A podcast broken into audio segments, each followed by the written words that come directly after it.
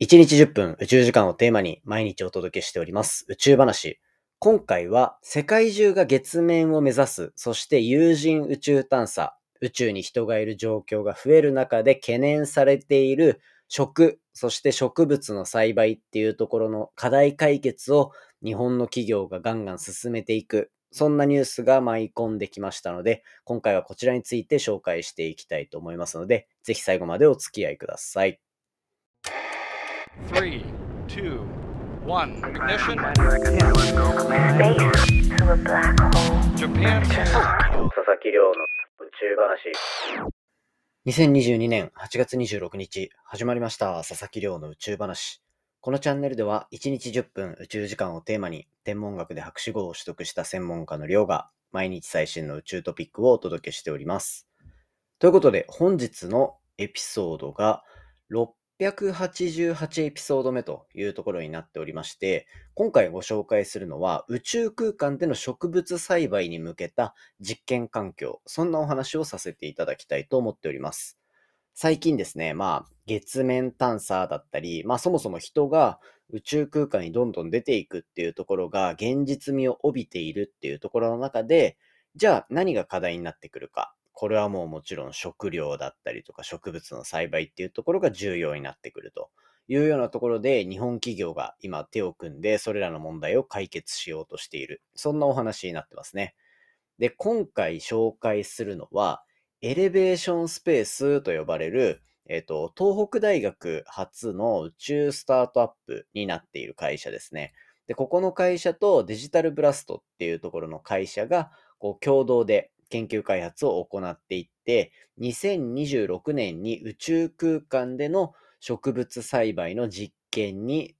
取り組むというようなところがお話になってきております。でですね、これニュースで見かけた方もいるかなと思うんですが、NASA が主導しているアルテミス計画、このポッドキャストでも最近何度も何度も出てきているこのアルテミス計画ですね。まあ簡単に言えばアポロ計画の後継機になっていて、アポロ計画といえば月面に人が降り立ったというところが有名になっていると思いますが、まあそんな月面に人が降り立つっていうところがもうここ数年以内で現実になってくるんじゃないかというようなところになっている計画です。で、それがですね、大体アルテミス3と呼ばれる計画で人が行くというふうになっていて、そのアルテミス3に向けてアルテミス1、一歩目のその月面へのものをもろもろ運んでいくっていう実証実験というか、ロケットの打ち上げが、なんと8月の29日に控えているというようなところになってるぐらい、このアルテミス計画、空想ではなくて、本当に目の前までこう計画の実現、そして計画のスタートが来ているというような状況になっているということなんですね。つまり、ここからどんどんこのアルテミス計画が一個一個順調に進んでいけば、近い将来、有人宇宙探査っていうところがより盛り上がってきて、今の時点だと国際宇宙ステーションと呼ばれるこう地球の周りをぐるぐる回ってるあの宇宙ステーションに人がいるだけですが、今後、その有人宇宙探査の未来っていうのは宇宙空間に例えば月面に人がいるとか月の周りに人がいるとかで最終的にはこう火星に向かっている人がいるとかそういったところがどんどん出てくるっていうような時代にもう突入し始めてると。で、まあこのアルテミス計画の一番最初、アルテミス1が8月29日にスタートするというところなので、まあそのあたりのニュースについてはまたちょっと週明けとかにお話できればなと思ってます。まあ週明けといってももう8月29日って月曜か。になってるんで、もうすぐですね、本当に。その当日ぐらいに内容のお話できればなと思ってます。まあそんな中で、こう人がじゃあ、もう何年か後には、宇宙空間にいるってなってくる。で、そこからじゃあ人が行ける場所なんだってなれば、人が宇宙空間にいる数も増えてくる。そこで重要になってくるのが最初に話したように、食だったりとかっていうような植物栽培っていうところの意識が高まってくるというような状況なんですね。で、これただ、まあ人間が地球上でそうやって植物を栽培しているものと全く同じことが宇宙空間でできるのかっていうと、やっぱりそこはちょっと違うんじゃないかっていうふうに考えられていて、例えば月面にまず人がどんどん行くってことは、月面でその食を維持しなきゃいけない。生命を維持するための食が必要になってきますね。そうなってきたときに、じゃあ、その現地で何か物を栽培して食事をとるっていう風になった場合って、重力がそこでかかるのって地球の6分の1とかになるわけですよ。そうするとやっぱり重力が低い分、水が土の中だったり、その植物に入っていく時のペースだったり、みたいなところって、まあ一種なんて言うんでしょうね。こう、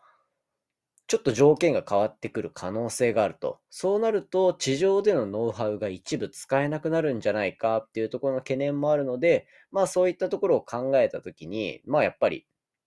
それだったら宇宙空間でなるべく月に近いような状況の環境を作って植物の栽培を行えばいいんじゃないかというふうに考えてるわけですね。で、今回のこのエレベーションスペースと呼ばれる会社とデジタルブラスト、それぞれがどういうことを行うかっていうと、エレベーションスペース側は、これ東北大学のこのスタートアップになってるわけなんですけど、まあ簡単に言えば宇宙空間で実験ができる小さなこう商業用宇宙ステーションみたいな、プラットフォームを提供するというふうになってます。一方で、提携先のデジタルブラストという会社は、現在重力発生装置、玉木と呼ばれるものを開発してるんですね。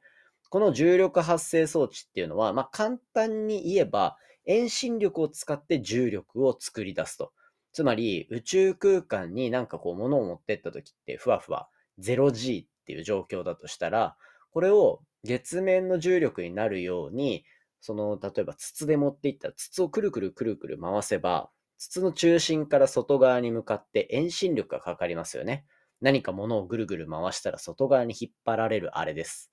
で、そうすると、その回転のスピードっていうのを調整してあげれば、重力を再現することができるんじゃないかというところが考えられていて、そういった意味で人工的に重力を発生させる装置、玉木っていうのを開発してます。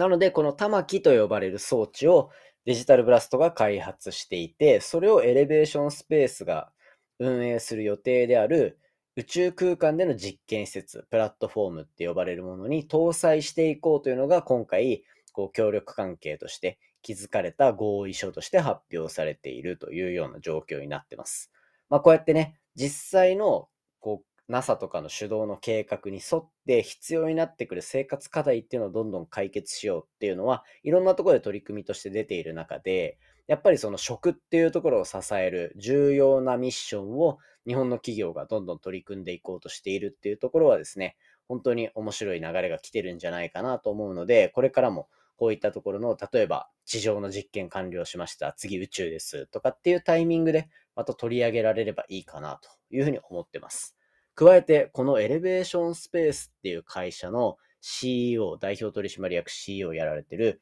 小林良平さんっていう方は、なんと先日、フォーブスのアンダー30のまあ注目の若手みたいなところでアジア圏で選出されたっていうところをなんかおっしゃっていたので、まあ、そのあたりでもやっぱ世界中でも、世界中からも注目されている、そんなプロジェクトになるんじゃないかなと思っているので、そのあたりもぜひね、楽しんでいただければと思います。いつか小林さん出てくれたら嬉しいですね。はい。ということで、じゃあさす、今日の本題は以上とさせていただきたいと思いますが、簡単に近況報告させていただこうかなと思うと、まあ、これ今前日の夜撮ってるわけなんですけど、今日も2本ゲスト出演させていただく番組の収録をして、今このポッドキャスト収録しているという段階で、もういろんなポッドキャストやってる方とやっぱ交流ができるこの休みの期間、すげえ重要だなと思いつつ、なんとね、転職期間だと考えていた2ヶ月がもうそろそろ終わってしまうというような状況になっております。いやー、なかなかね、早かったなっていうところと、まあそれに向けていろいろポッドキャスト周り動かせてもらったおかげで、これから面白い発表がどんどんできるんじゃないかなと思ってます。で、そんな中で、まあ最近週に1回はコラボ企画っていうところで他のポッドキャストチャンネル呼んだり、企業の方来ていただいたりっていう話お送りしておりますが、今週の土曜日、日曜日で公開するのは、同じ Spotify の独占配信に切り替わっていて、同じタイミング、そう、同じタイミングで切り替わったこの独占配信の番組である、結婚したい乙女たちのアダルトークっていうところとのコラボ収録をお届けしていきたいと思っております。で、これ先日お話しした Spotify のスタジオで収録してきた内容になっているので、まあなかなかね、聞き応えのある内容になってるんじゃないかと思いますし、僕も向こうのチャンネルに行って、ちょっと向こうの流れに沿ったお話をしてきました。アダルトークっていう名前だからこそね、ちょっと僕が今、いつも話してる宇宙の話とは若干違う毛色の話が聞けるっていうところで、ぜひ楽しみにしておいていただけたらと思います。まだ編集終わってないんでね、急いでやります。はい。ということで、今回の話は以上とさせていただきます。今回の話も面白いなと思ったら、お手元の Spotify アプリでフォロー、そしてフォローボタンの横にあるレビューよろしくお願いいたします。番組の感想や宇宙に関する質問については、Twitter のハッシュタグ宇宙話で募集しております。また、Spotify の Q&A コーナーからじゃんじゃんお寄せいただけたら嬉しいです。それではまた明日お会いしましょう。さようなら。